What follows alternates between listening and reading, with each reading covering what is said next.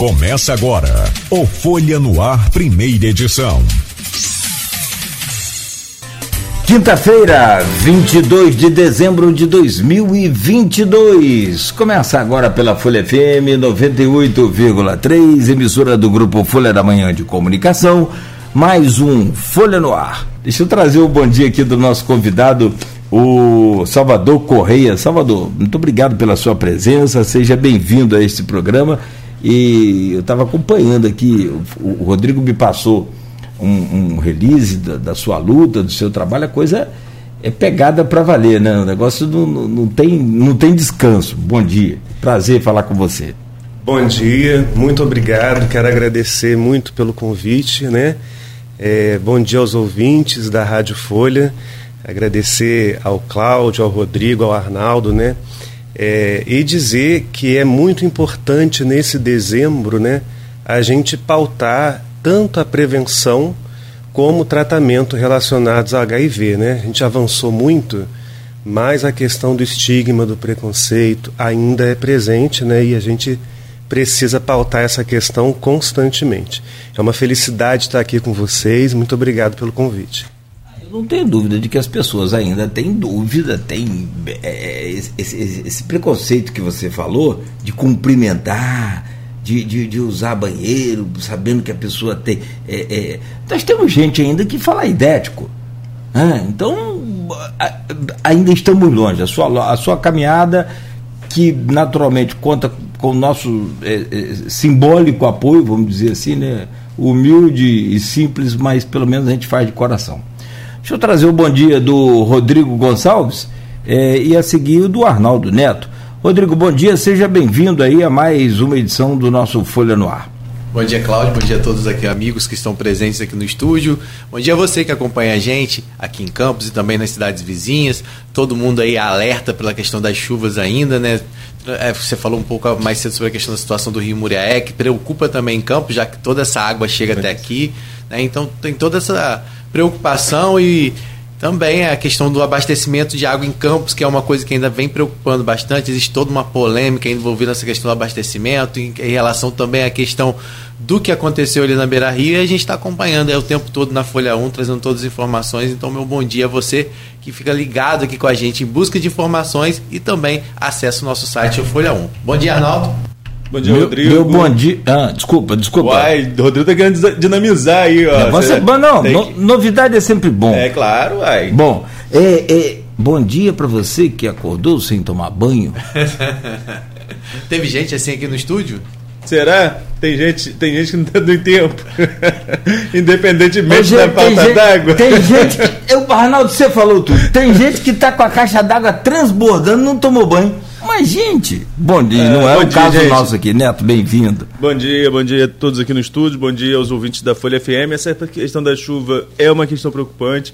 Essa é, é, temos um assunto importante para a gente tratar no programa de hoje aqui, é, obviamente, mas esse noticiário a gente está acompanhando. Temos a informação, por exemplo, essa que é acreditada ao Tito Nojosa, lá da questão é, é, do rompimento do DIC. Ainda não tivemos uma posição da Prefeitura até às 11 horas da noite de ontem. Questionamos a Prefeitura em relação a isso, mas não tivemos ainda. Hoje a Prefeitura deve dar detalhes dessa situação. Segundo Tito, presidente da, Flu, da Flucam, figura que sempre está junto com a gente, que é, a, a, situação é bem delicada, casas foram atingidas de uma maneira muito rápida, porque muita água e não tinham o que fazer. É, foi imediato, não, não dava para fazer é, é, nenhuma medida de, de nem de contenção, nem de, de, que pudesse evitar uma questão que pudesse evitar perdas para aquela população daquela localidade.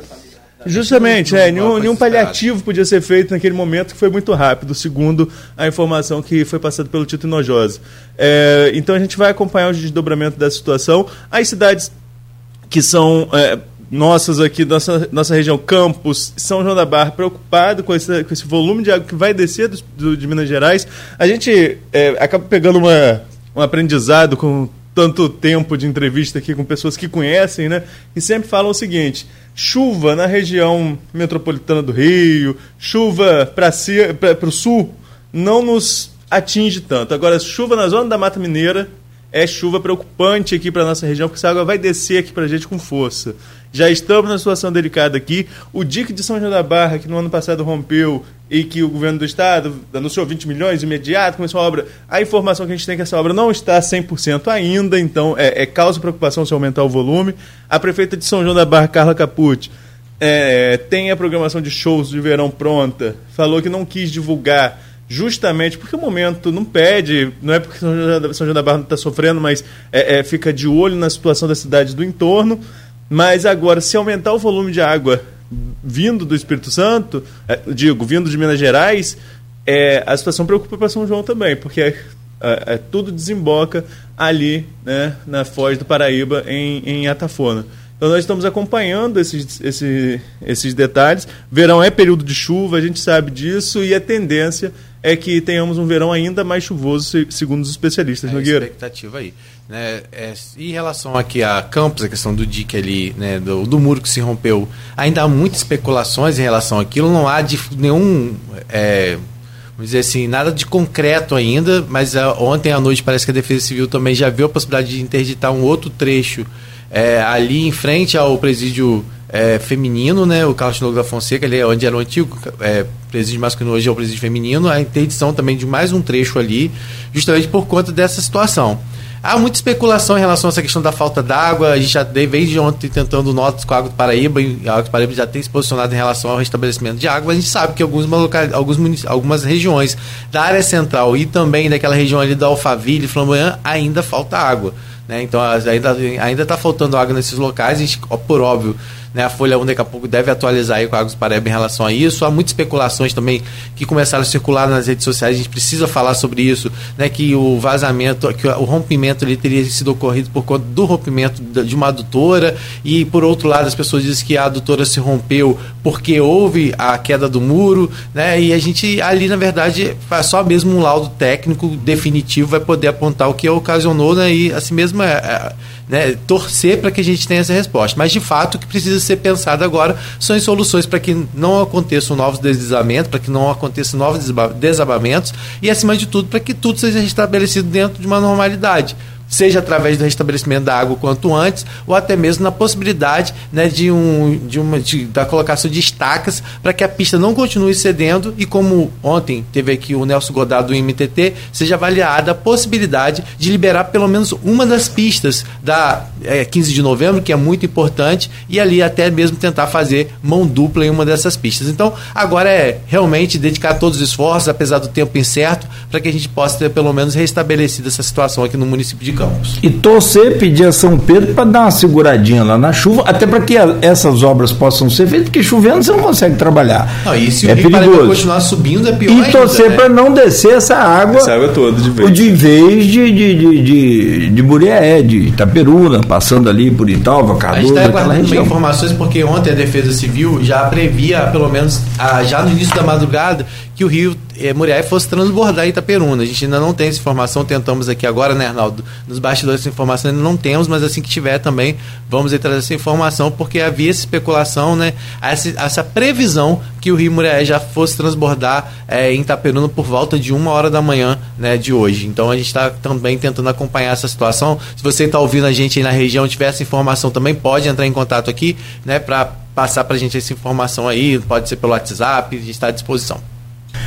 Meu caro Salvador Correia, mais uma vez a gente registra aqui o prazer de recebê-lo, mas sobretudo a importância de você estar aqui hoje com esse trabalho de conscientização. É, você é portador do HIV? Não. Sim, eu, Sim. eu vivo com HIV, né? Você convive com a... Há quantos anos você convive com HIV? Desde 2011. Desde 2011. Você é professor, inclusive, da, foi ou passou pela Faculdade de Medicina de Campos, né? Sim, em uma das suas, passei, em uma das suas funções. Qual a importância de você, com a sua experiência hoje, é, tá fazendo esse trabalho? E, e- porque todo mês tem um- um- uma cor agora, né? Alguns meses são várias cores, depende da situação. Qual a importância do dezembro vermelho e por que o vermelho? Muito bom. O vermelho, né, o dezembro vermelho, ele surge lá na década de 80 ainda com um laço. né, o laço vermelho que simboliza sangue. Né? O sangue é uma das formas de transmissão. A transfusão de sangue foi né, uma forma de transmissão muito importante no início da epidemia. Inclusive afetou o Ebert de Souza, né, que é o Betinho, que foi uma, uma grande referência na luta contra a fome, luta contra a AIDS, né, e várias outras pautas, sem sombra, um exemplo de cidadania para a gente. É, a gente tem o vermelho surgindo como também sinônimo de vida, né, de vida pulsando dentro da gente. O sangue pulsa no nosso coração transforma, dá vida, né? E, e, e, nutre a nossa vida. Então, o dezembro vermelho ele simboliza tudo isso. Ele não simboliza mais a morte, como durante muitos anos a gente associou HIV e a AIDS. Hoje, HIV e AIDS não é sinônimo de morte. A gente tem um tratamento muito eficaz e a gente consegue colocar aí a vida no centro. Desde o início, quando ainda as pessoas morriam com HIV, os ativistas pautavam a vida no centro. Né? Então, o dezembro vermelho ele surge no final, ele surge dezembro vermelho mais recentemente, em 2017, com uma lei federal que institui no Brasil a lei 13.504 de 2017, o dezembro vermelho.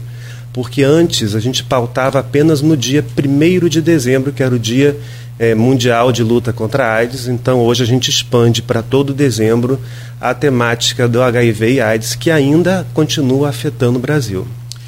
Só, só, desculpa, você falou HIV e AIDS? Exato, são coisas diferentes. A gente às vezes lê como sinônimo, né? O Por favor. Uhum. O HIV, ele é o vírus uhum.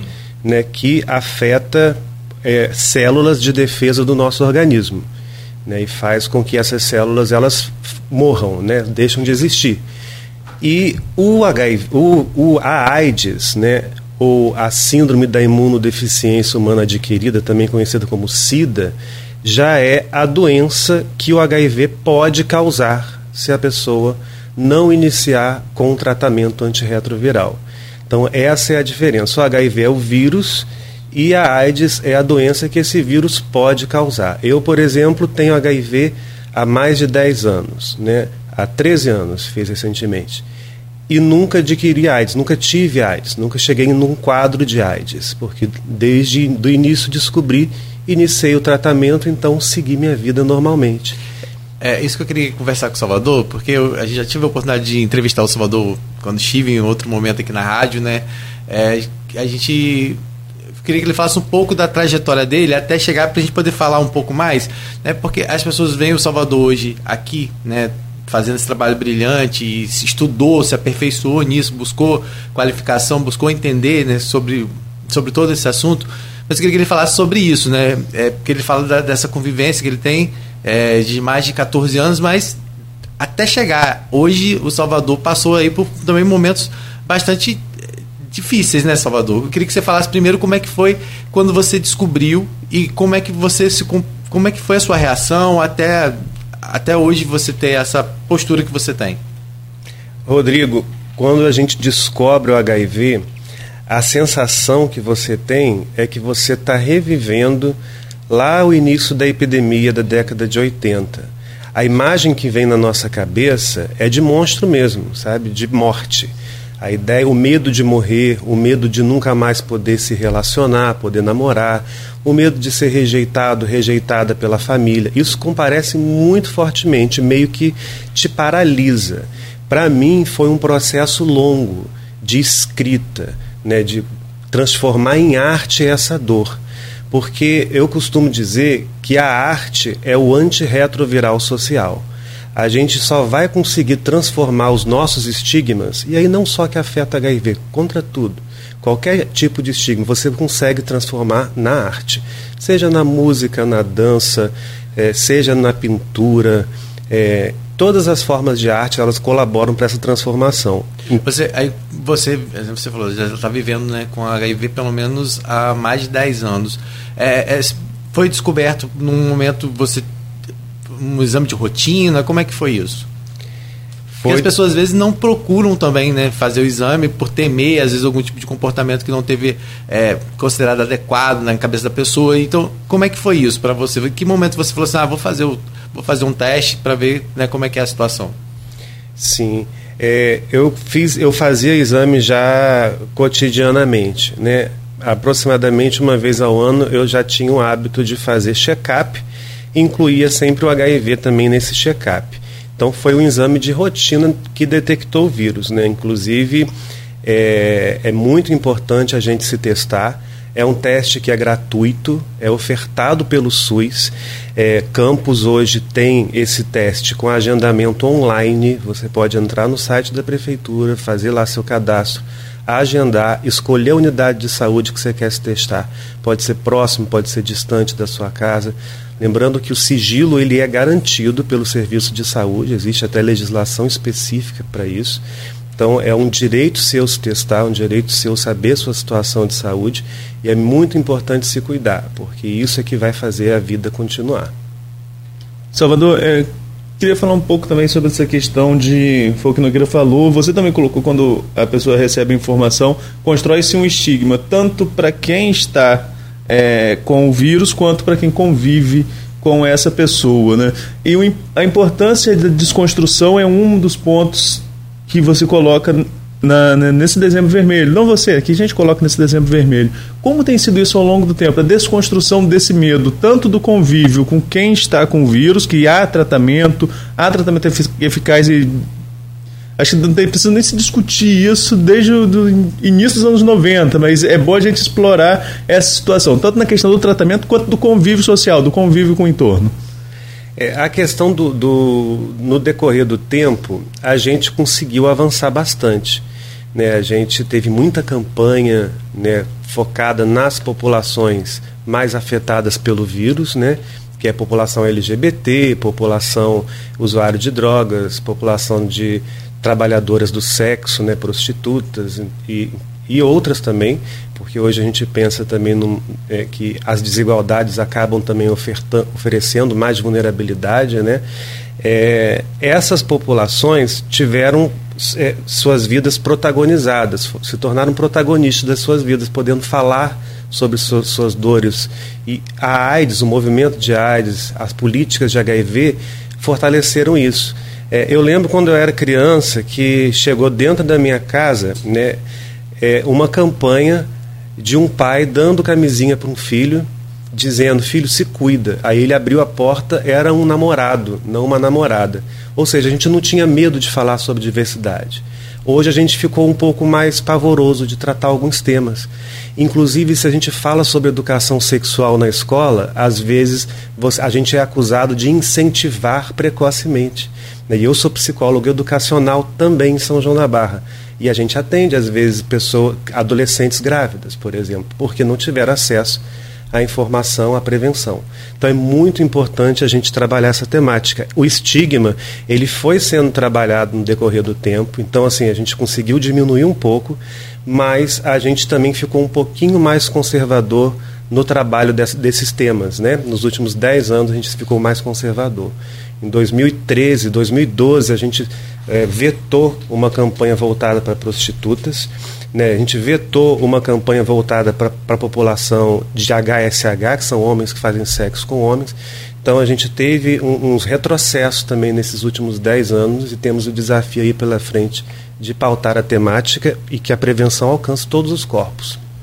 É, Salvador, é, falando sobre essa questão né, que o Arnaldo falou, da, você começou a. Logo que você descobriu, você você falou sobre arte, né? Você a escrita. Você criou na época um blog, não foi isso? Que era chamado segundo, segundo armário. Era segundo armário, né? E você criou esse blog. E nesse blog, sem que você se identificasse, né? É, como o Salvador, você tinha lá, é, vamos dizer assim, um como é que pseudônimo. Fala? É, o pseudônimo. Isso, um pseudônimo. E aí você começou a fazer esse trabalho e através daquele blog, né, ou seja, há 10 anos atrás, você conseguiu também fazer com que outras pessoas, né, que tinham a vivência com HIV também pudessem contar suas histórias. E eu queria que você falasse sobre esse processo que depois resultou né, em, em, vários trabalhos, inclusive numa peça teatral que tive a oportunidade de acompanhar. Eu queria que você falasse um pouco sobre esse processo também, né, que muitas vezes as pessoas, cada um tem uma forma né, de, de trabalhar isso, né?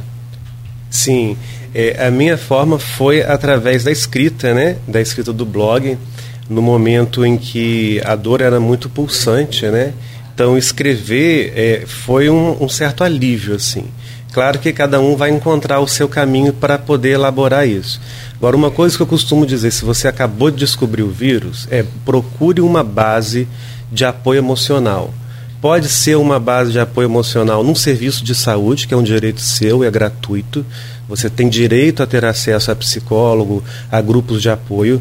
Pode ser uma base familiar, né? Às vezes as pessoas não querem falar e o sigilo também é um direito, então você não é obrigado a falar, mas é importante você ter uma base de apoio emocional. Esse apoio pode ser conseguido também através da internet. Hoje existem grupos de apoio de pessoas vivendo com HIV que acolhem pessoas recém-diagnosticadas no Facebook, por exemplo, em outras redes sociais. Então, isso é, é muito importante né, para você conseguir é, elaborar esse processo. Mas para mim, assim, essa questão do, do, de lidar com o segundo armário, que eu chamo de segundo armário, né, foi através da escrita, né, foi através da arte da escrita. e isso foi para mim um processo de elaboração que se deu muitas vezes também pela via da música, porque a gente fica tão confuso no início, sem saber o que, que vai fazer, sem saber o que sentir, sem entender os sentimentos que a música ela me organizou internamente. Eu escutava uma música e aquilo de alguma forma me, lega, me levava num lugar para conseguir entender aqueles sentimentos. E que hoje eu tenho consciência de que são monstros mentais construídos socialmente que a gente é, de alguma forma reverbera no nosso corpo quando a gente descobre HIV, reverbera nos nossos pensamentos. E dançar com esses monstros, integrar esses monstros é fundamental nesse processo. A dança, o ritmo, o bailado é você que vai definir no momento em que aquilo for se apresentando. Mas transformar os medos é fundamental. E depois disso você então. É... E aí foi uma coisa, né? E esse processo, até você chegar e com, também se abrir, mostrar que era o Salvador, que, né, que, que estava por trás, vamos dizer assim, do segundo armário, também foi um processo, um outro processo. Primeiro teve então esse processo de aceitação né, de, de, vamos dizer assim, com, com esses monstros, de trabalhar esses monstros para então você externar isso? Como é que foi? É, era o Gabriel, né? O, o, Gabriel era o meu codinome no livro, o segundo armário. O Gabriel. Por causa então, do anjo? Olha, poderia até ser por causa do anjo. Acho que hoje você me traz uma consciência nova, mas ah. acredito que sim. Naquela hora mas era então primeiro um veio anjo. o blog, quando o livro foi lançado, então ainda era o Gabriel. Ainda era o Gabriel. Quando o livro foi lançado. E foi, foi quando que o livro foi lançado? Foi lançado no final de 2014 e depois teve uma versão nova em 2016. E aí veio a peça depois, 2018, 2019. Uhum. Aí então, até o lançamento do livro era Gabriel. Aí então você só, só revelou o Salvador, vamos dizer assim. Quando foi lançado o livro? Foi, no tá. livro físico. E aí isso foi quando sua família, os amigos foram saber que, é, da sua vivência com HIV? Como é que foi? Isso, eu, eu fiquei com muito medo de contar para os meus pais né, no início. Mãe é uma coisa assim, mãe e pai a gente tem que honrar sempre, cuidar sempre e a gente é, tinha um, eu tinha uma preocupação muito grande de revelar para eles são senhorinhos, né, lá de Valão Seco, interior de São Francisco de Tabapuana. Então a gente tinha, eu tinha um certo medo de falar e saber. Mas é, isso me surpreendeu muito porque o que eles me deram foi muito amor né? Eu morrendo de medo dos senhorinhos, né? Que às vezes com pouca informação, porque isso também é uma forma de estigma, né? É, e eu olhei que eles tinham muito amor para me oferecer. Eu falei, meu Deus, como é que eu neguei durante cinco anos esse amor, essa fonte de amor? Mas eu entendi que também é um processo, né? É um, cada, cada passo, um passo de cada vez, e não pode parar nesse processo. E foi cinco anos depois do diagnóstico que eu revelei para eles, quando eu ia lançar o livro físico.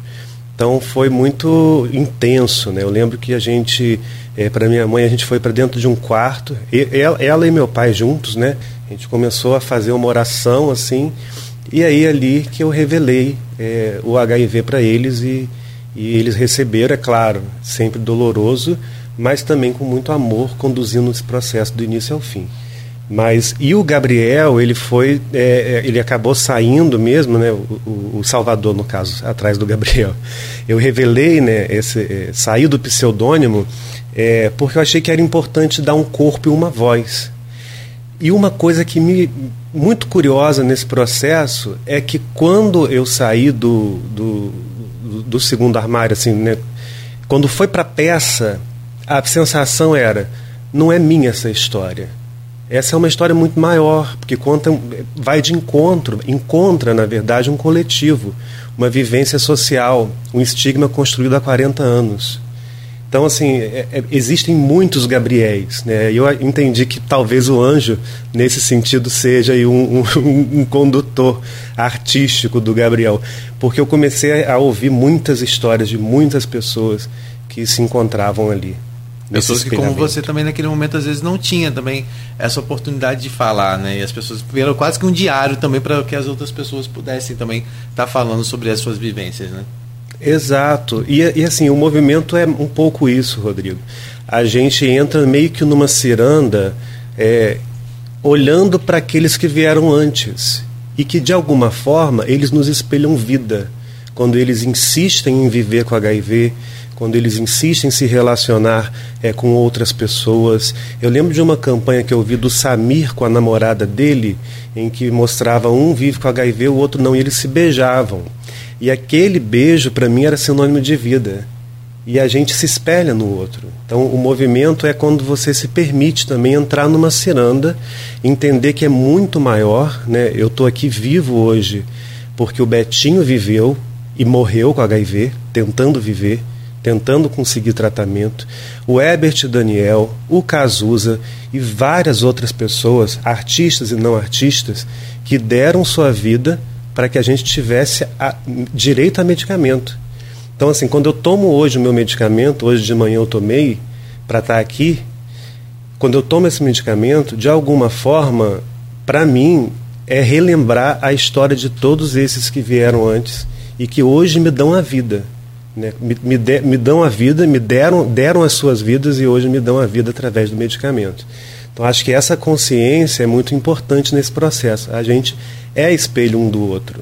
E a gente reflete as nossas dores, mas também os nossos amores, né, digamos assim, nas relações. Salvador, essa experiência do blog que vocês estão relatando aqui, estou ouvindo atentamente, é, você tinha interação com outras pessoas que também te relatavam isso? Era uma forma de trocar experiência entre pessoas que pass passavam pela, pela mesma descoberta, o mesmo processo doloroso? Havia essa troca de informações? Havia sim, isso foi bem forte no blog, né? É, e mais forte ainda depois, quando eu me permiti entrar em redes de pessoas vivendo com HIV. Porque o blog, ele me colocava num lugar, assim, numa concha, né? Eu estava ali escondido atrás de um computador com um codinome, ninguém via. Então, é, a, a, gente não sabe quem vai aparecer. E eu acabei meio que sendo adotado por, por um grupo de blogueiros é, LGBTs, a maior parte, não somente, é, que começavam a trabalhar é, outros temas ligados à diversidade, né, a direitos humanos, a vida de uma forma geral.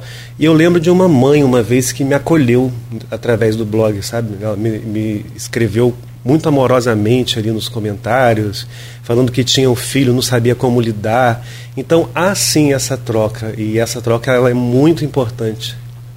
Muito importante mesmo nesse processo. Desculpa, me empolguei aqui, está chovendo. Eu fico vendo as imagens aqui, está chovendo. Deixa eu te fazer uma pergunta, se me permitem. Claro. É, Salvador, o, o, a sua vida mudou. E aí, é, mudou para melhor ou para pior? Essa é uma e a outra eu quero falar sobre justamente conscientização das pessoas que me parecem não estarem muito dentro da conectados com essa realidade de que o vírus existe que se não se cuidar vai ser contaminado. Mas primeiro essa do, do é, como diria aquele amigo nosso, para pior ou para melhor. Então, é, eu acho assim, é claro que a gente vive quando descobre o HIV é uma infecção, né? Requer cuidados. A gente tem que o resto da vida tomar medicamento antirretroviral todos os dias por enquanto. A realidade é, hoje é essa. Tem estudos aí que depois a gente pode falar um pouco, né, de injetáveis, que você toma uma injeção a cada seis semanas. É, isso já é uma realidade em alguns países, né? O Brasil está um pouquinho até atrasado. A gente precisa melhorar para incorporar medicamentos aí. É, mas eu diria hoje que foi para melhor não por conta do vírus, mas eu acho que pelo, pelo caminho que eu consegui encontrar para conduzir essa vivência. Eu acho que isso não é só com HIV, eu acho que qualquer situação de desafio na sua vida, se você consegue de alguma forma aprender com ela né, e dançar com ela, ela pode ser algo positivo na sua vida. Então, assim, é, é, como a gente fala, né? O, o, HIV positivo pode também ser algo positivo se você souber lidar. E é uma coisa muito interessante, assim, com informação a gente vai longe.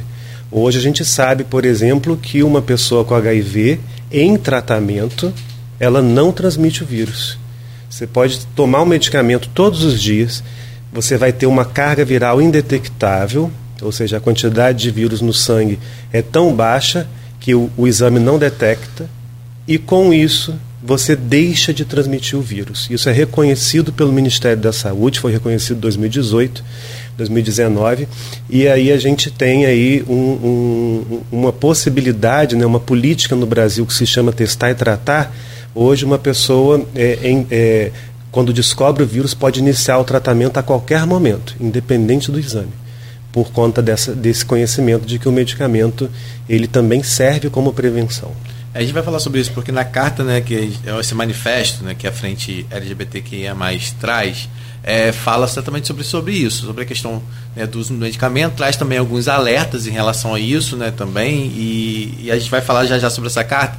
Eu queria que o Salvador falasse sobre essa trajetória, né, Salvador, porque você foi o que você falou, né, você já era formado em psicologia, é, já, você sempre foi uma pessoa muito estudiosa, eu te conheço pessoalmente, sei que você foi uma pessoa muito estudiosa, mas você também aproveitou um pouco dessa vivência para também se especializar. Né? Então, o Salvador hoje é mestre em saúde pública pela NSP Fiocruz e também doutorando em saúde coletiva. Então você acha que eh, também te motivou? Eu sei que você sempre foi uma pessoa estudiosa, mas também se dedicar a isso, né, para que você pudesse falar isso com mais propriedade, para que você pudesse ter as suas lutas, é, consciência de como é, fazer valer e trazer essas garantias de direito? Ah, com certeza. Foi uma, uma inspiração, assim, no sentido de é, querer entender, querer conhecer, somar outras pessoas que estudam também, né? Eu trabalhei na ABIA, que é a Associação Brasileira Interdisciplinar de AIDS, por seis, mais de seis anos no Rio de Janeiro, né, que é a ONG fundada pelo Betinho, uma das primeiras do Brasil a trabalhar a temática e certamente lá encontrei pessoas, né, como Veriano Terto, Richard Parker, pessoas que criaram o um movimento de AIDS, que dialogam com o Ministério da Saúde já há 40 anos e certamente me inspiraram muito a, a querer crescer profissionalmente, a querer estudar, né, a, a elaborar isso também dessa forma, né? E sem sombra de dúvidas isso foi fundamental. Hoje eu estou no Instituto Fernandes Figueira da Fiocruz, né, no doutorado né, sendo orientado pelo Marcos Nascimento, e tem sido uma aprendizagem muito grande né, olhar para o HIV e para a arte nesse processo. Bom, eu quero pedir licença a você, Salvador, é, rapidamente, ao Arnaldo, ao Rodrigo, ao pessoal que está nos acompanhando, para a gente fazer um, um breve intervalo aqui. E na sequência a gente volta, falando mais de dezembro vermelho, que eu acho que é recorrente, isso aí não. Né? É pauta do dia, é do mês, né? Então a gente volta, mas tem essas outras pautas que a gente já anunciou aqui. Voltamos com o Folha no Ar e hoje o nosso convidado é o Salvador Correia, psicólogo, escritor, ativista, vem para falar sobre o Dezembro Vermelho, importante mês de conscientização de e também de luta contra o HIV e a AIDS a frente LGBTQIA, do Norte Fluminense, está lançando um manifesto. E a gente fala sobre isso agora também no programa. Deixa eu voltar com o Rodrigo, por favor, abrindo esse bloco. Por gentileza, Rodrigo. Cláudio, a gente quer agradecer aquelas pessoas que estão acompanhando a gente também, não só pelas ondas do rádio, mas também nas redes Meu sociais. Meu patrão. Da né? Tem o pessoal lá acompanhando. E então você também pode acessar lá, mandar sua pergunta para o Salvador, sua dúvida, é, que, interagir aqui com a gente, acessando né, o Facebook da Folha FM. Pode acessar lá, mandar sua pergunta que a gente lê aqui no ar. Né, é importante sua participação. Então eu quero já agradecer aquelas pessoas que estão lá, né? O Fabiano Rangel, apresentador aqui do. Fabiano, é apresentador tá lá, do Papo um Cabeça. Dele. Você fez muito tempo, me dá licença. E eu, claro, a gente trabalha a semana toda 24 horas em negócio de rádio. Aí quando chega sábado e domingo, você dá uma beliscadinha lá, ouve, a rádio está no ar, beleza, vamos descansar. Agora eu sou obrigado a ficar ouvindo todo dia, porque a esposa é professora e o programa dele é, é. de vocês, na verdade, imperdível. Um abraço então para você, para o Cláudio, para o Arnaldo, para todo mundo. A Sebastiana Gonçalves também, minha mãe, ouvindo lá diretamente de Gruçaí, também dando o seu bom dia. Se minha mãe não estiver ouvindo, a gente vai embora. pois é. Então fecha e acabou. O Maurício Baptista também dando o seu bom dia. A Hilda Ribeiro Barreto, né? A gente está falando aqui do Facebook, mas também tem o pessoal no grupo do Opiniões lá, sempre interagindo, né, Arnaldo? O pessoal está sempre lá interagindo, não é isso? Exatamente. Lá, aqui nós temos os dois número uns. O número um do Facebook é o Maurício Batista. Esse é. aí está com a gente desde o primeiro programa. E no, no grupo, a número um é Silvana Venâncio, que sempre tem a pergunta. E eu vou começar o bloco, Rodrigo, com a pergunta da Silvana, então, aqui para o Salvador. Ela coloca o seguinte, Salvador, é, como as pessoas que vivem com HIV hoje têm a medicação e têm uma vida tranquila, não parece que, de modo geral, é, muita gente passou a não se preocupar com a existência do vírus? É, Silvana, você acertou em cheio, assim até o tema, inclusive não só as pessoas, como o próprio governo, as ONGs, meio que deixou de lado a questão do HIV. E não acabou, né, Silvana? Então é muito importante, sim, a gente é, falar sobre isso, pautar esse tema.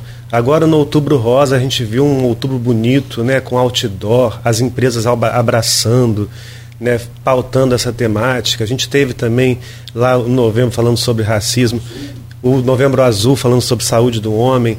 Então é importante sim a gente falar sobre HIV, sobre AIDS, lembrar que não acabou. A gente vai ver, né, os jovens estão se infectando mais, população de 15 a 29 anos. Então tem muita coisa ainda para a gente fazer para considerar a epidemia fim, né, acabada. A gente não acaba a epidemia porque para de falar com ela. Pelo contrário, quando a gente para de falar, aí que ela avança.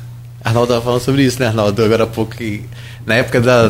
Na adolescência, Arnaldo é, é, é, é Arnaldo, a adolescência dele significa já, já adulto, entendeu? Mas ele fala de uma realidade que era, né, Arnaldo? É, antes nas escolas, por exemplo, apesar de toda a imaturidade da adolescência, né, das crianças de terceira, quarta série, você, fala, você falava abertamente sobre, sobre sexo dentro de sala de aula. Levava-se camisinha para dentro de sala de aula, tinha orientação sexual dentro da sala de aula de uma forma natural. Hoje em dia, é, é, até mesmo pelo momento que a gente vive conceito político, é, religioso. É, há um conservadorismo que está mais evidente na nossa sociedade que impede justamente isso, de trabalhar essa temática com o adolescente, com a criança, antes de, do início da vida sexual. Né? Porque quando você já vai. Não adianta tentar instruir depois, tem que ser antes do início da vida sexual para tentar coibir. Coibir não, mas assim, prevenir de alguma forma. É, é, é o contato com esse tipo de vírus. Então, a falta de informação à criança acaba prejudicando também e disseminando mais o vírus, não? Perfeito, Arnaldo. Acho que sua colocação é precisa, sim. E a gente não é o interessante, né? Porque no passado a gente conseguiu, a gente teve exemplo de coisas que funcionam, como você falou, né? A escola falava sobre o tema, ensinava a usar preservativo. Você não vai fazer isso com criança, mas você vai fazer isso com pré-adolescente, com adolescente que está ali na transformação do corpo, se assustando com os hormônios, né? nascendo pelo onde não nascia. Isso, gente, é uma transformação, é um susto muito grande. Né? E até a flor, quando ela está brotando, ela está ali em transformação, deve ser doloroso para aquela planta. Mas se você faz com informação, isso se torna melhor. Né? Com, com, quando você naturaliza algo que é natural, que é um corpo em transformação, quando você fala sobre isso, a gente passou por isso, todos nós que estamos aqui ouvindo passamos por isso. Com informação você consegue fazer esse trânsito melhor.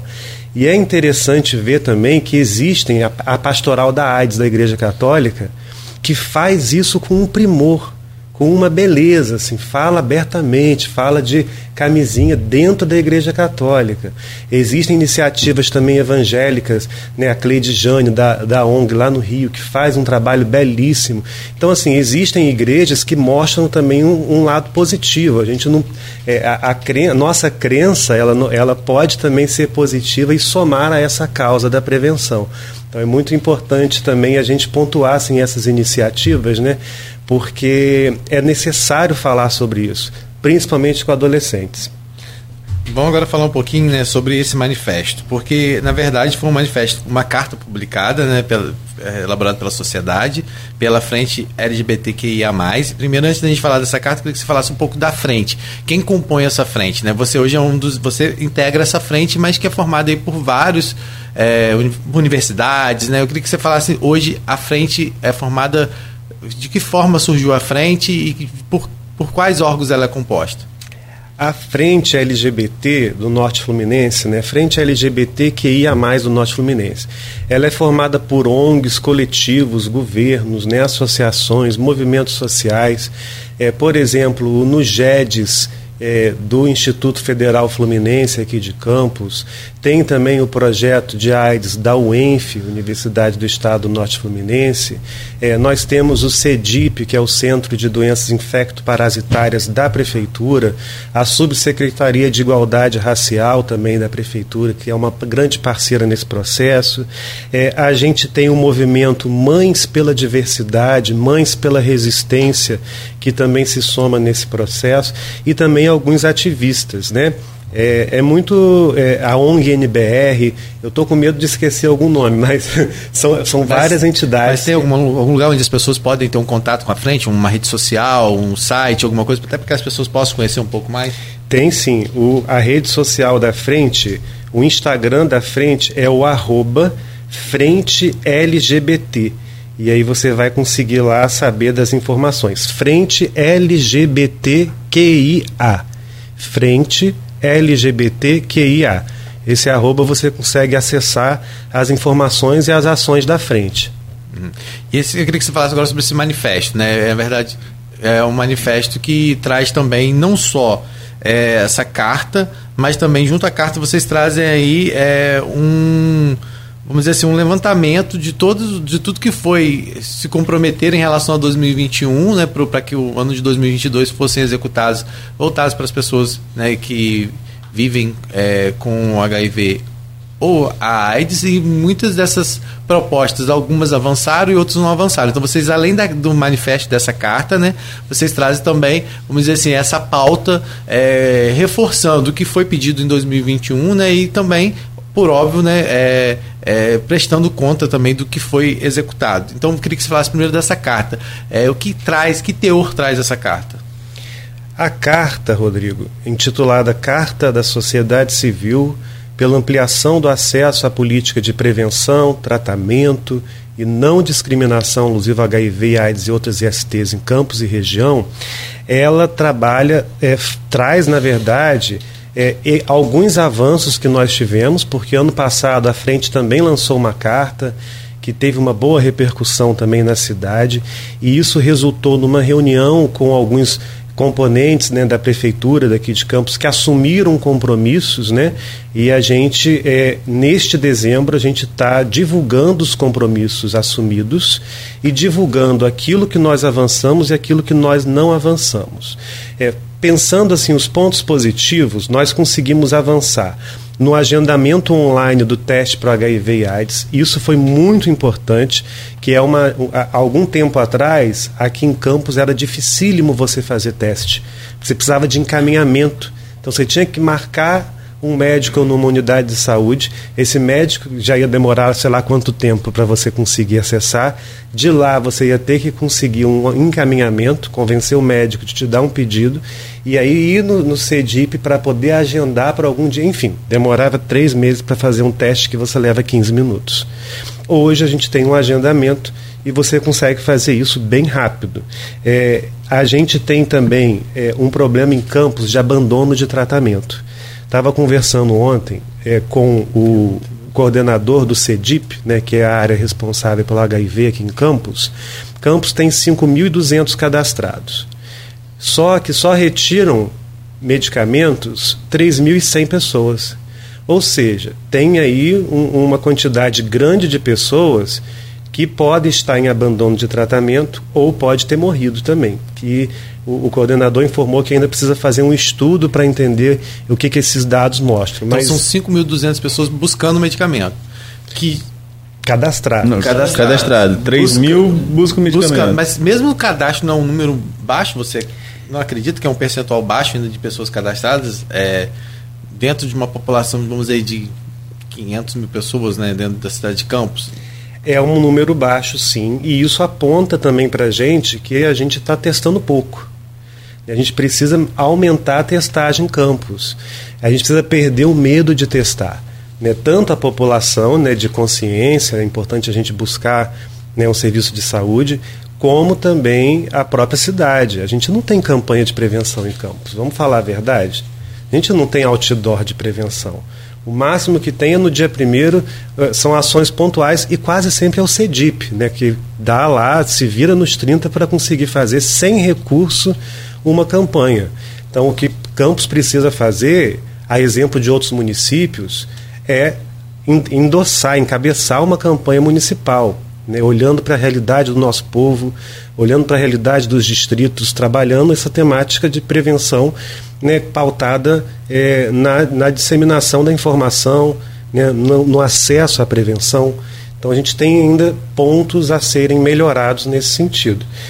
A carta mostra isso para a gente. A carta mostra para gente que a gente precisa melhorar e muito né, a divulgação, a, a campanha, né, é, a mobilização de uma forma geral, e isso tem que ser adot, é, acolhido pelo Poder Executivo.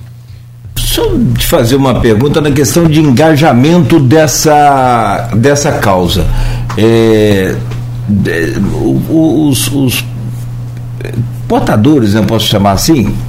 Pode ser assim, portador ou boa, muito que, boa que tem, é, que eu, eu, eu, não gosto e aí a gente tem que aprender isso no dia a dia. Você quer ver uma coisa? É que no Brasil tem muita lei bacana, por exemplo, a lei do idoso. É modelo para o mundo inteiro. A Europa copia essa lei aí. Mas a gente aqui chama as pessoas de idosa até, a gente aprendeu a chamar de idoso, mas trata como velho. Porque se você for ali hoje no banco, por exemplo, em qualquer lugar aí, supermercado, os caras estacionam na vaga de idoso. Então, isso é tratar como velho. Não adianta só chamar corretamente, tem que chamar corretamente e dar o tratamento correto. Então, como é que eu posso me dirigir a uma pessoa com esse vírus? Corretamente. Hoje nós usamos pessoa vivendo com HIV. Por quê? A gente já usou é, soro positivo, mas não quer dizer nada. Você pode ser soro positivo para qualquer coisa. Já usamos aidético, e é muito pesado, né? Essa, é muito pejorativo porque você considera a pessoa a própria doença, né? Como se fosse ali uma doença ambulante, né? E a gente também não fala mais portador, né? Porque traz uma ideia às vezes de você portar algo, tipo o Aedes aegypti, né? Que está uhum. ali portando algo e pode infectar a qualquer momento. Então, meio que para evitar né, essa carga né, de estigma que as doenças carregam, a gente tem colocado a pessoa no centro, por isso pessoa vivendo, a vida no centro, não mais a morte como era no passado, com o HIV, que ali está integrado à vida, a uma pessoa que vive. Então a gente fala pessoa vivendo com HIV. Inclusive, nesse sentido, existe um manual do NAIDS Brasil, né, que está disponível no site unaides.org.br, que é o Programa das Nações Unidas para Enfrentamento da AIDS, é, que lançou um guia de terminologia sobre HIV e AIDS. E ele vai explicando as mudanças das palavras é, no decorrer do tempo. E a gente, quando muda a palavra, né, a gente muda a política. Né? A gente muda relacionamento com o outro. Mas, como muito bem o Cláudio falou, não é de uma hora para outra. É, né? é, e isso é, obri é, é, é, obrigação, compromisso nosso. Mas a minha pergunta a você é assim: então, existe dificuldade para as pessoas que não é, estão vivendo com o HIV em se engajarem nessas campanhas? Por exemplo, isso é muito comum é muito comum do ser humano, eu também sou assim, não estou falando que eu sou palmatório de nada não, mas é, o, o, artista chega lá, quando ele pega um, um problema, um câncer de mama, no outro dia ele já está com aquela camisa, já está nas campanhas, nas redes e tal, mas até ontem ele não fazia. É, então, o, o, que eu quero te perguntar é isso: tem muita dificuldade de você conseguir engajamento com as pessoas que não estão vivendo com o vírus? Cláudio, tem sim muita dificuldade e não só com as pessoas que não estão vivendo, como também com as pessoas que estão vivendo. Mas aí eu até entendo que seria o que? É, é, talvez assim, aquele momento de, de timidez, de, de, de, recolhimento, não, até entendo. Medo, mas, né? É, medo, do medo. É. Medo do do, da rejeição. Da rejeição. Aqui em Campos a gente tem muita gente, inclusive, que faleceu por conta de um vírus ideológico, né, de um vírus social. Por exemplo, eu não vou citar nomes, mas tem vários artistas, até em respeito a essas pessoas, que se elas não revelaram a sua sorologia durante a vida, nós não podemos também fazer isso depois que ela morre, né? Porque eu acho que aí seria matar a pessoa pela segunda vez com um vírus ideológico. O termo vírus ideológico é do Herbert Daniel, um ativista que fundou o grupo Pela Vida Rio. E é, é um termo que define exatamente isso. É um vírus que infecta é, pensamentos, almas, né? que a pessoa ela quer simplesmente morrer pelo medo de viver socialmente, pelo medo de estar em contato com outras pessoas. É, em Campos nós tivemos vários artistas, várias pessoas que faleceram no silêncio de seus sofrimentos, vivendo a AIDS né? e querendo viver isso de forma escondida né, muitas vezes com o apoio somente da Associação Irmãos da Solidariedade. Eu citar o exemplo da, o exemplo da Fátima, que é clássico, que ela que a, primeira coisa que ela sofreu foi todo tipo de preconceito de, da família, da sociedade, de tudo. Aí depois, a Fátima não tem, quer dizer, ela é um exemplo dessas pessoas que eu estou falando que são difíceis de chegar para perto. Sim, a gente tem que agradecer muito a Fátima, a Casa Irmãos da Solidariedade, que faz e fez um trabalho muito rico, muito importante, né, de, a coragem de pautar esse tema numa cidade que a gente ainda tem muito estigma, né? A gente difícil as pessoas falarem sobre sobre HIV abertamente na nossa cidade. Né? Talvez se eu não tivesse saído daqui e depois ter voltado, talvez eu também não conseguisse falar. Talvez eu ficasse ainda no silêncio, como muitas pessoas ficam, pelo medo do estigma. A gente estava falando sobre esse, ainda voltando a falar sobre aquela questão do número de pessoas né, que estão cadastradas e quem vai buscar o medicamento. Dentro de uma, uma das propostas que vocês colocam na carta como não avançada é a dispensa de medicamentos em casa implantada. Isso seria uma busca justamente a essa seria uma alternativa a isso é, que vocês estão propondo? Isso já existe em outros lugares e é possível se implantar isso aqui na não só em Campos, mas na região?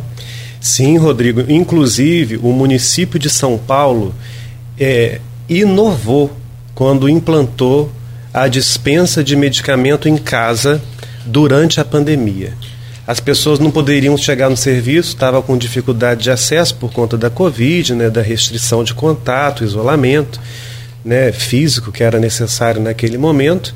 E o município de São Paulo implantou a dispensa de medicamentos em casa e foi um exemplo assim a ser seguido por outros municípios. Que, é, eu não sei se você sabe, Cláudio, mas aqui em, aqui em Campos a gente tem né, ali, é, claro que você sabe, mas tem muita gente que tem vergonha de passar até em frente ali ao, ao centro, é o CEDIP que fala? CEDIP. Você tem, tem, porque acha que se alguém vê ali na frente vai logo deduzir que sim, a sim, pessoa sim. vive com, com HIV, então tem pessoas que não vão ali buscar o medicamento, que muitas vezes se cadastram para buscar o medicamento em outra não cidade, vai, é. justamente para que as pessoas não vejam ela sequer entrando ali, sendo que ele nem é específico né, disso, né? trata várias outras coisas, mas as pessoas muitas vezes têm vergonha e medo, vergonha não, nem é vergonha a palavra, mas é, pavor mesmo, receio, né?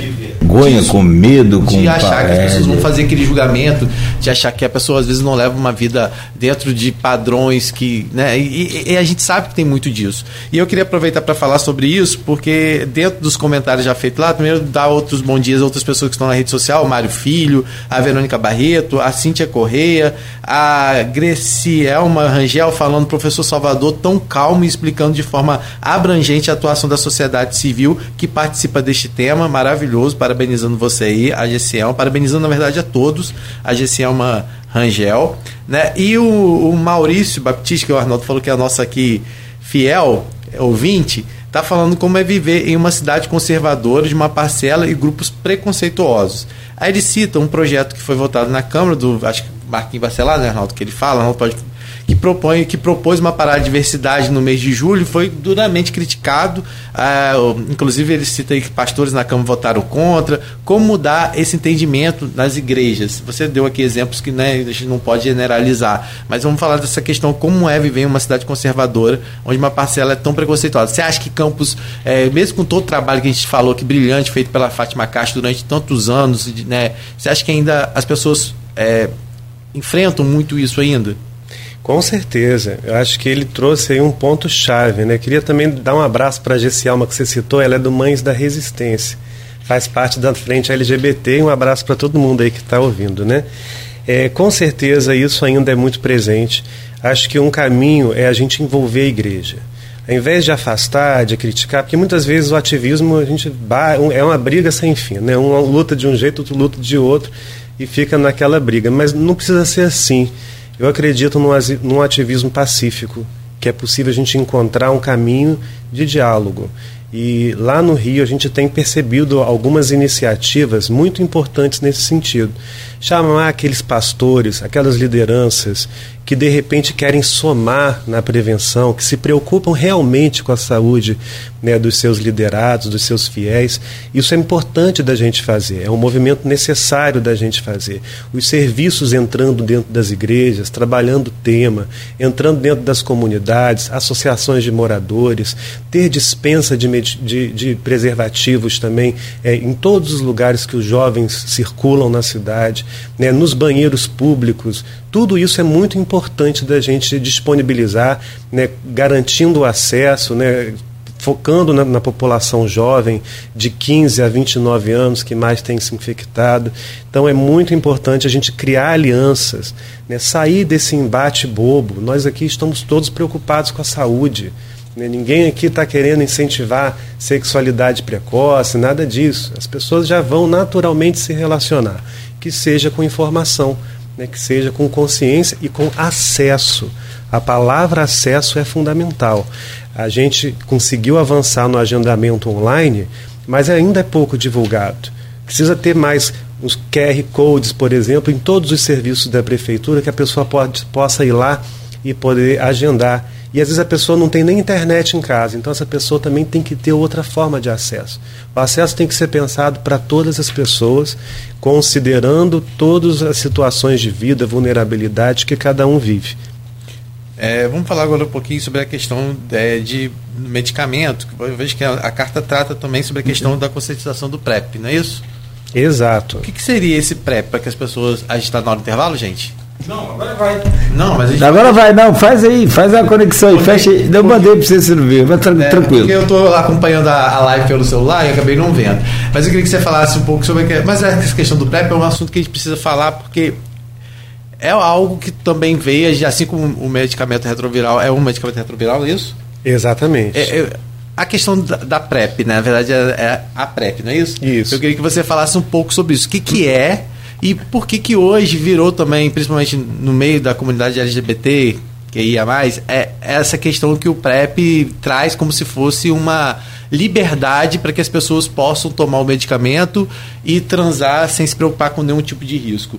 Isso é falta de conscientização, é uma campanha mais é, também de divulgação é, e também de esclarecimento. Qual é o verdadeiro objetivo do PrEP? Então, PrEP é nome esquisito, tá, gente? Profilaxia pré-exposição. O que, que isso é? Né, basicamente, é um medicamento antirretroviral, o mesmo que é usado para tratamento, que você toma para prevenir o vírus. Você toma antes de uma exposição, né, de uma relação. Né? Então, é, é muito, é um, foi um, um, um passo muito importante na prevenção. Porque hoje no Brasil a gente tem o que a gente chama de prevenção combinada. Você oferta para a pessoa um leque amplo de prevenção, com camisinha interna, camisinha externa, com lubrificante, com medicamentos, né, tanto antes como após a relação, com o tratamento, com o aconselhamento, com legislação que garanta essa pessoa viver a vida né, bem. Então, tudo isso forma o que a gente chama de um leque de prevenção combinada, e ali ela vai combinar aquilo que funciona para a vida dela. A ideia da, da profilaxia pré-exposição é alcançar aquelas pessoas que entendem que aquilo ali vai ajudar na sua prevenção. Só que, é claro, como você traz para a gente, né, Rodrigo? Alguns, algumas pessoas vão entender, achar que ah, agora está liberado. E não é bem por aí. Né? O, pre o, preservativo ele é muito importante, é um parceiro muito importante nesse processo, tanto o externo ou interno, né, que é usado internamente, né, ou que é usado externamente né, o feminino ou masculino, que a gente chama também, é, eles são importantes para a gente poder é, conseguir ter uma vida sexual mais saudável. Né? A gente tem que quebrar os estigmas. A PrEP está aí para poder. É gratuito em campos, está disponível em campos no SUS. É, quem pode acessar hoje são trabalhadoras do sexo, população de LGBTQIA, população é, travestis e transexuais, né? e, e também casais soro diferentes, que é quando uma pessoa tem o vírus e a outra pessoa não tem. Também tem direito a usar a PrEP. Mas isso não quer dizer que a pessoa que toma o PrEP está livre de outras IST. Bem pontuado, né? PrEP só previne HIV. Sífilis, gonorreia, hepatite, candidíase, as outras infecções sexualmente transmissíveis, elas não são é, passíveis à prevenção através desse medicamento. E, e por que, é, só para finalizar, e por que que ainda é, a população LGBTQIA+, ainda está dentro... A gente vai deixar essa pergunta para você voltar depois. É, falar um pouco sobre esse trabalho que a frente também deve desenvolver tá, de conscientização para a população LGBTQIA+. A gente fala muito de conscientização da sociedade de forma geral, né? Claro que essa a, a LGBTQIA+, está inserida na sociedade, mas a gente fala daquelas pessoas que às vezes não se enquadram né, aqui, mas e que muitas vezes é, a conscientização falta às vezes dentro dessa população. Né? A gente sabe que a gente cobra muito da sociedade de forma geral, mas dentro da própria população LGBTQIA+, existem preconceitos, existem resistências, existem um olhar diferenciado para quem tem a pessoa que vive com HIV e eu queria saber se vocês, logo depois do intervalo, se vocês falassem para a gente como que é esse trabalho com essa população. Perfeito. E eu peço licença então a você, Salvador. Interessante gente observar, mudou o nome também. Agora não, não é DST, é IST. É infecção, não doença mais. Né? Você quer ver quem, tem, quem faz um trabalho também excepcional e começou lá na década de 80, no começo de tudo, em Campos? Dr. Nélio Artiles.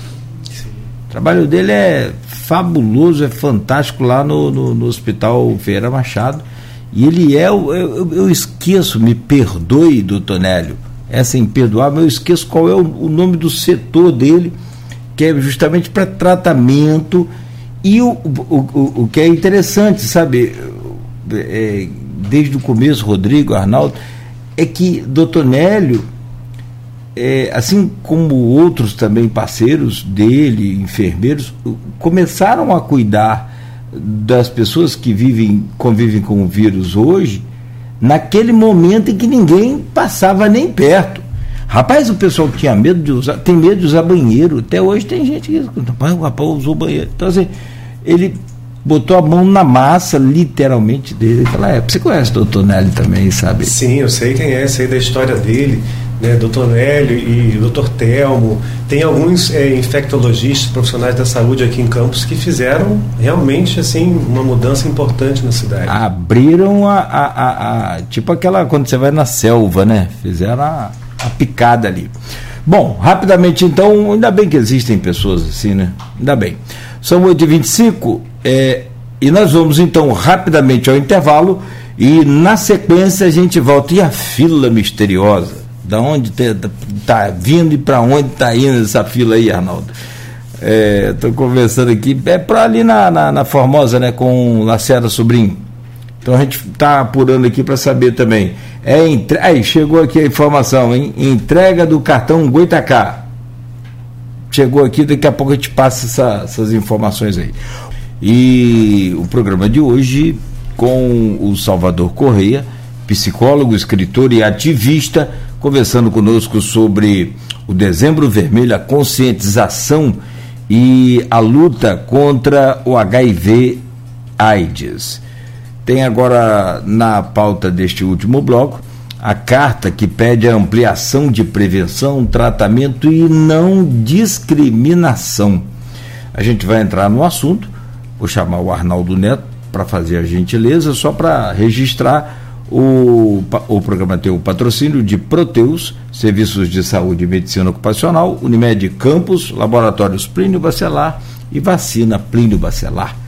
Cuidando bem de tudo que te faz bem. Eu falava sobre a fila misteriosa aqui, porque o, Arnaldo trouxe a informação mais cedo internamente, é que tem uma fila grande aqui pela área central e ali próximo àquela lotérica da Formosa com Lacerda Sobrinho. Então a gente apurou aqui, o secretário de Comunicação Cunha passou para a gente que hoje a Prefeitura de Campos está entregando 2.192 cartões. É, é, cartão Goitacá, né? Peraí, deixa eu, deixa eu abrir. Tá, a entrega está acontecendo exatamente no Automóvel Clube, pela entrada ali da Lacerda Sobrinho, que vai em frente o, o, o quase que o Nilo Peçanha ali, né? né? É, Sestiac também, enfim. Então, tá é, anunciado. Bom, Arnaldo Neto, por gentileza. Salvador, você falou, você trouxe entre muitas informações, mas dois números aí que me chamaram a atenção. É, eu vou arredondar para baixo, 5 mil número de cadastrados que é, vivem com HIV em campos, mas 3 mil que buscam um medicamento. Como política pública, é, existe alguma atividade do, da, da, da, área da saúde da prefeitura, do governo do estado, enfim, algum, alguma política pública de busca ativa a essas pessoas, isso se não tem, é uma luta também para que se tenha, para que se possa fazer essa medicação a todas as pessoas, pelo menos identificadas que, que vivem com HIV em campos? Aqui em Campos, né, Arnaldo, a gente teve uma implantação de um serviço de busca ativa que recebeu um reforço aí nesse último ano. Muito também devido à nossa pressão no ano passado, né? Então, como resultado, a gente tem aí uma equipe hoje que faz esse trabalho. Só que a gente precisa avançar mais nos dados de campus, porque esse, esses dados são muito brutos. O próprio coordenador, né, Rodrigo Azevedo, ele já aponta essa necessidade, já sinaliza a necessidade de conhecer melhor esses dados. Né? A pesquisa ela tem uma, uma função muito importante, tanto na produção de dados, informações né, e conhecimentos, como para tomar decisões para fazer política pública. Então a gente precisa realmente ainda melhorar. Mas o que nós sabemos, né, o, o Ministério da Saúde a cada ano lança um boletim epidemiológico no mês de dezembro. E o que a gente vê hoje é que Campos tem a taxa de mortalidade por AIDS é o dobro da taxa da região sudeste. É quase o dobro da taxa da região sudeste. Ou seja, as pessoas na nossa região estão morrendo em decorrência da AIDS é, mais do que o, o, a média da região sudeste. Isso é muito grave, é muito gritante. Isso sinaliza que a gente precisa fortalecer nossa prevenção, porque ela existe, mas ainda é incipiente para dar conta da nossa demanda. É, a gente percebe é, que pessoas negras se infectam duas vezes mais que pessoas brancas, o que sinaliza para a gente aí é, uma necessidade de olhar para as questões sociais né, que afetam a população negra na nossa cidade, né, é, a, os homens que fazem sexo com homens e mulheres heterossexuais. O boletim epidemiológico mostrou que se infecta mais do que os outros grupos, né, no, no caso no cenário nacional, né, e a população de 25 a 29 anos. Então são grupos aí que a gente precisa de uma atenção redobrada para cuidar dessa temática. Salvador, é, você fala sobre essa questão da, da conscientização, a gente falou aqui sobre igreja, mas eu queria que você falasse um pouco mais sobre a questão da própria população LGBTQIA+. É, como trabalhar isso também, porque a gente sabe que existem resistências dentro né, desses grupos. Né? A gente estava falando que nos bastidores, nessas letrinhas, existem diferenças, preconceitos, resistências. Como trabalhar isso também? A frente também tem esse trabalho de conscientização voltado para que as pessoas se respeitem mais né, dentro é, do próprio botar meio, assim, dentro, dentro da própria comunidade LGBTQIA. Esse é um grande desafio né, do movimento social é, de, de fato, exercitar a solidariedade. Né? Que no movimento de AIDS, o, o Betinho ele ressignifica a ideia de solidariedade não só como uma solidariedade física, né, individual, mas uma solidariedade política. A sua dor me toca tanto que eu sou capaz é, de lutar, de me engajar para que você também tenha acessos a direitos para superar a sua situação, é, a sua situação de vida, superar a sua dor, ter acesso à saúde. Então a gente precisa de fato trabalhar né, o exercício da solidariedade prática, como nos ensinou o Betinho e outros ativistas que vieram antes. É, é claro, né, a gente é, tem as desigualdades, né, a gente tem é, relações de poder, relações sociais que acabam interferindo né, né, de alguma forma nesse processo, mas existe uma necessidade da gente exercitar a empatia. Né, e muitas vezes é, olhar para as nossas próprias fraquezas, né, os nossos próprios desafios diante do novo, diante daquilo que a gente desconhece. Né, e de alguma forma integrar isso né, na nossa vida, né, buscando aí ter mais respeito por todas as pessoas. Tem alguns comentários lá na.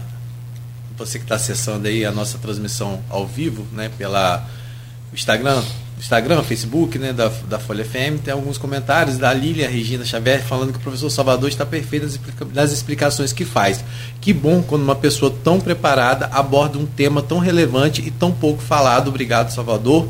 A Célida Luna fala parabéns à Folha é, por nos darmos o prazer de ouvir o Salvador, um ativista comprometido com a vida.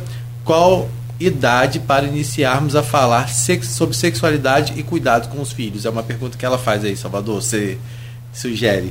Olha, dentre as profissionais de saúde que a gente citou aqui, a Célida também é uma peruana, nossa, de grande força aqui em Campos, que Campos tem o privilégio de ter aí né, a UF também, é uma grande mestra nesse sentido. É um prazer te ter aqui, Célida. Com relação à idade para falar de sexualidade. Isso é muito interessante, porque você pode começar a falar sobre sexualidade desde criancinha, porque sexualidade não é sexo, né? são coisas diferentes. Então, para a criancinha, você vai falar sobre higiene, cuidado com o corpo, você vai trabalhar, por exemplo, a prevenção da violência sexual. Dizer, ó, aqui ninguém pode botar a mão, se alguém encostar aqui, fala para mamãe, fala para papai. Então você vai trabalhar questões de higiene, questões de prevenção. Então cada idade tem ali algumas temáticas importantes para serem trabalhadas com relação à sexualidade. E com relação à prevenção, né, quando a, a, a, o adolescente né, entrar na fase da adolescência efetivamente, aí você pode introduzir né, as temáticas eh, da prevenção, da, do uso do preservativo, né, das mudanças do corpo. É muito importante também o cuidado desse, da, da, do emocional que essa, que essa fase é, é, é, traz para a gente, né, das mudanças do corpo. Então, acho que todas as idades, é, claro, cada um na sua linguagem, esse tema ele é muito bem-vindo.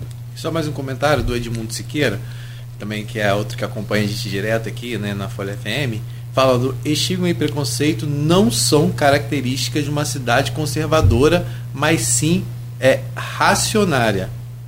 É isso? É reacionária, reacionária. desculpa. Reacionária. Campos tem muito de reacionarismo. Em tempo, Salvador é um cara fantástico. Recomendo o livro dele, que escreveu, inclusive.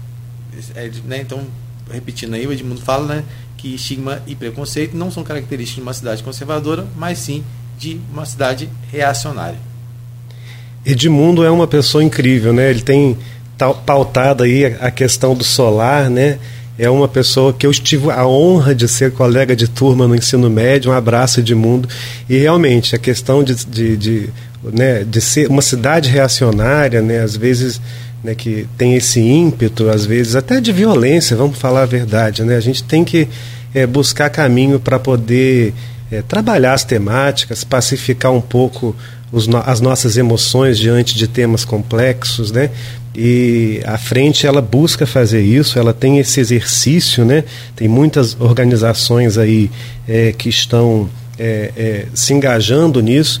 O que a gente pede é que os órgãos, né, é, tanto do município como do estado e federal, é, integrem mais a participação social, porque é muito importante as organizações que trabalham diretamente com os públicos e os próprios públicos participarem da construção da política, das políticas, né?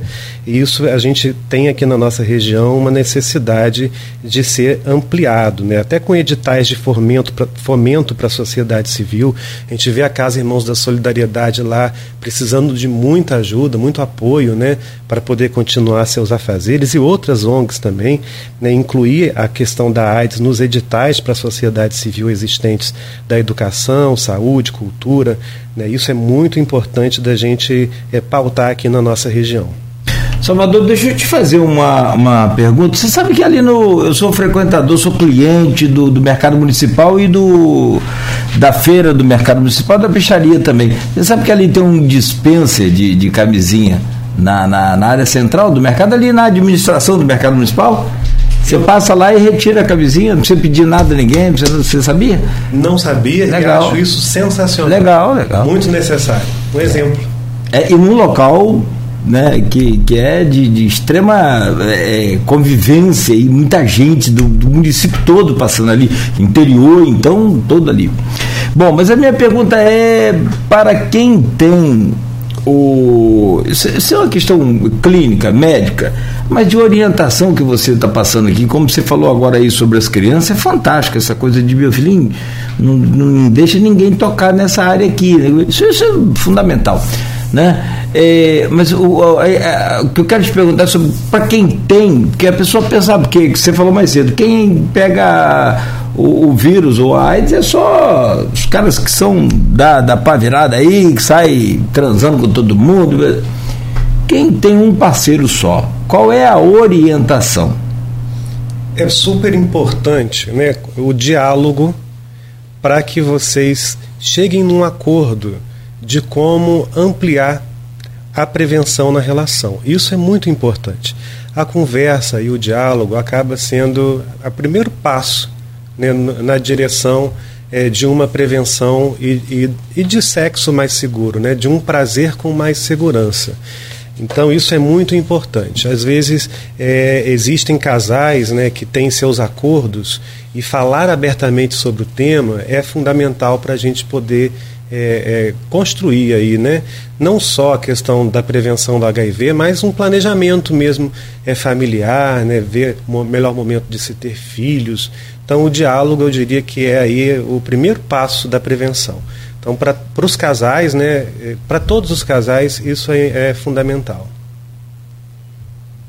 E Rodrigo, 8h49, dado por encerrado. É, é só pedir mesmo, Salvador, para reforçar mais uma vez onde as pessoas podem ter acesso a essa carta. Né? Lá a carta, ela, eu estou com a carta aqui na mão, né? a carta é, é muito interessante porque pontua os avanços e a, o que não avançou e o que avançou na pauta apresentada em 2021 e também coloca, claro, novas questões para que em 2023 aí é, possam ser aplicadas. Essa carta foi apresentada em dezembro de 2021, né, com várias reivindicações, algumas avançaram, outras não avançaram, então elas todas são pontuadas. É importante esse trabalho de prestação de conta também, de acompanhamento, porque não adianta a gente chegar aqui e falar, mas se não tiver um acompanhamento, é um trabalho que tem que ser contínuo e é isso que a frente tem feito, que o Salvador tem feito, né, e a frente tem feito aqui na cidade, que é esse acompanhamento. Propõe e acompanha para ver se está sendo executado. Então, vou pedir você que está ouvindo a gente para abrir seu Instagram e seguir o arroba frente LGBTQIA+. Não, não tem mais. Frente LGBTQIA. Esse arroba lá no Instagram, você vai conseguir ter acesso a essa carta na íntegra. Tem um link lá disponível na bio para você acessar essa carta e a gente vai conseguir aí seguir com mais prevenção, né, com mais promoção da saúde, com mais autocuidado. A gente é, precisa mais, ter mais debate, congressos e fóruns. Campos já teve muito fórum sobre essa temática, hoje tem pouco. Né. Queria agradecer também muito a vocês por pautarem, né, por trazer essa temática que a gente é, é, ainda é, vê que ainda precisa trabalhar mais, né, de uma forma geral, e a imprensa tem sido uma grande parceira, o Grupo Folha, um grande parceiro nesse sentido. Agradecer as pessoas que escutaram, que nos ouviram, né, e lembrar do nosso querido Herbert Daniel, independente da situação que você esteja vivendo, é, vamos lembrar da frase dele, né, viva a vida. Viva a vida em todos os seus sentidos, viva a vida com prevenção, viva a vida com seu amor próprio, viva a vida. Perfeito, perfeito. Amigo, obrigado por tudo, obrigado pela é, lição também de, de, de vida e de, de, esperança, principalmente nesse momento que passamos, né, depois de um ano de, de tanta luta e tanto trabalho, um ano complicado com eleição, Copa do Mundo, com essa coisa toda, e aí foi mais intenso esse ano, naturalmente. Pós-pandemia? Pós-pandemia, né? É, tivemos pandemia até, até março, abril. A pandemia ainda temos. É, é temos, né? Estamos é. no momento de diminuição dos casos. É, Campos voltou a aumentar agora essa semana também. Então tem uma oscilação dessa onda aí que a gente não, também não pode bobear. Né? O Arnaldo tem dado bom exemplo aqui quando ele chega de máscara. Eu acho isso fantástico porque é, a gente acaba relaxando e, e deixando de usar, mas é muito legal, muito bacana e principalmente com os cuidados devidos né, com uma nova vida que vem aí na, na, na casa dele, mas independente disso, sobretudo, né, ele está cuidando mais da gente do que dele também, ou do, do próprio é, da própria saúde. Então, obrigado por tudo, tá, amigo? E assim, eu acho que eu falo aqui em nome do, dessas duas feras aí, mas falo em nome do grupo também da rádio, fique à vontade. É só mandar né, as pautas que a gente vai divulgando, a gente vai fazendo aqui o que for possível, naturalmente, para incrementar essas campanhas, porque o dezembro vermelho é natural que se tenha toda essa, é, é, essa divulgação, mas depois não pode amarelar em janeiro, não, tem que continuar em vermelho. Obrigado, querido. Obrigado. Muito obrigado, muito obrigado mesmo. Foi uma, uma honra, uma felicidade estar aqui com vocês. Valeu. Rodrigo, é você começou, você fecha agora é, com ele aí também. Agradecer ao Salvador, agradecer uhum. a, a companhia, claro, do Cláudio sempre, do Arnaldo, do Beto ali na técnica, você que acompanhou a gente não só pelas ondas do rádio, mas também né, pelas redes sociais, né? E dizer que o nosso trabalho continua, né? Acaba o programa aqui, mas programação da Folha FM segue, você acompanhando a gente, também com os flashes ao vivo direto da redação da Folha, né, no Folha 1, trazendo todas as informações a respeito da chuva, né, tá, a gente está lá trabalhando para que você continue muito bem informado durante o dia. É, eles vão dormir. Eu não sei. Tô brincando, ele ainda vai pegar o bom descanso ainda, Arnaldo. É amanhã. Aqui, 8h54, Netão, obrigado aí mais uma vez por hoje e vamos é, despedir também do, do, do, do Salvador. É, obrigado, então, Salvador, pela entrevista, importante esclarecimento. Rodrigo, Cláudio, Beto, todo mundo que acompanha a gente. Amanhã, às sete, a gente volta, se Deus assim permitir. Vamos conversar com a gerente do SESC, do, do, do antigo, da, da, estrutura antiga do SESC Gruçaí, hoje SESC Rio, né, que é o SESC lá de Gruçaí, a, a Cristiane Caetano é a nossa entrevistada aqui amanhã, falando dessa retomada, né, falando dessa questão do, do pós-pandemia, que não é um pós, mas já é um momento que permite a gente uh, retomar muitas atividades, inclusive aqui, né? Nós ficamos um tempo em videoconferência, já estamos de volta ao estúdio. Então agora o SESC vai, vai reabrir no fim do ano. Vamos falar sobre essa perspectiva econômica que interfere não só em São João da Barra, mas em toda a região. provavelmente tentar trazer a programação também né, do verão de São João da Barra. A gente torce para que a chuva não é, atrapalhe. É, vocês adianta... O Arnaldo já adiantou. Já adiantou, não foi? A é, Simone, um, né? Isso, isso. Tem mais um show confirmado é, o DJ Pedro, Pedro Sampaio, Sampaio, que né? na verdade assim, tá no, está no calendário. Ah, a prefeita dele. confirmou um confirmou? veículo. Confir... Bem, um veículo diz que foi confirmado pela é, prefeita. Eu não falei com ela. Está na agenda do, do DJ Pedro Sampaio, apresentação em São João da Barra, no município de São João da Barra, e aí já começou essa especulação. Na, seria, na, na, agenda diz que é prefeitura. Então, assim, ah. aí fica muito claro que é um show é, que é público. E acho que foi, salvo o melhor juízo, foi o portal ZK, que é lá de São João da Barra, que colocou na conta da prefeita, que a prefeita confirmou essa informação. E que lançaria hoje a programação. A programação está marcada para as 18 horas, uma, uma transmissão virtual, na qual ela vai divulgar a programação de Réveillon e de e também é de verão. Mas vamos deixar para amanhã porque vai ter polêmica aí, porque pelo que ela colocou também em entrevista a outra a uma emissora de TV, o balneário já está falando não vai ser utilizado. Né? E, e, seria um, e é um local tradicional de show em São João da Barra. Então vai ter gente que vai reclamar, mas faz parte, são mudanças. O balneário recebeu uma estrutura nova, né? É, é, é um local de reunião familiar, muitos grupos vão para lá. Todo fim de semana está lotado. Eu vou uhum. final de semana a casa, passo por lá, vou por Gruçaí, passo, passo por lá, sempre está cheio. Uh, o uso das churrasqueiras, aquela área ali que ficou muito, realmente ficou muito boa. Então, até mesmo para preservar a área, não deve é. ter grande show. Então, mas mesmo assim qualquer mudança gera reação, né, Nogueira? Não tenha dúvida. A primeira reação é saber para onde vai. Não, Aí, voltar para Gruçaí, onde era. Volta para Gruçaí, onde era. Ah, perfeito. Bom, voltamos então, voltaremos então amanhã às sete. Mais uma vez a você, muito obrigado. Obrigado a você que nos acompanhou aqui, tanto pelo nosso Face, YouTube, Instagram, Twitch TV, a Plena TV também aí na reprise, pessoal que acompanha a gente pelo podcast. Valeu.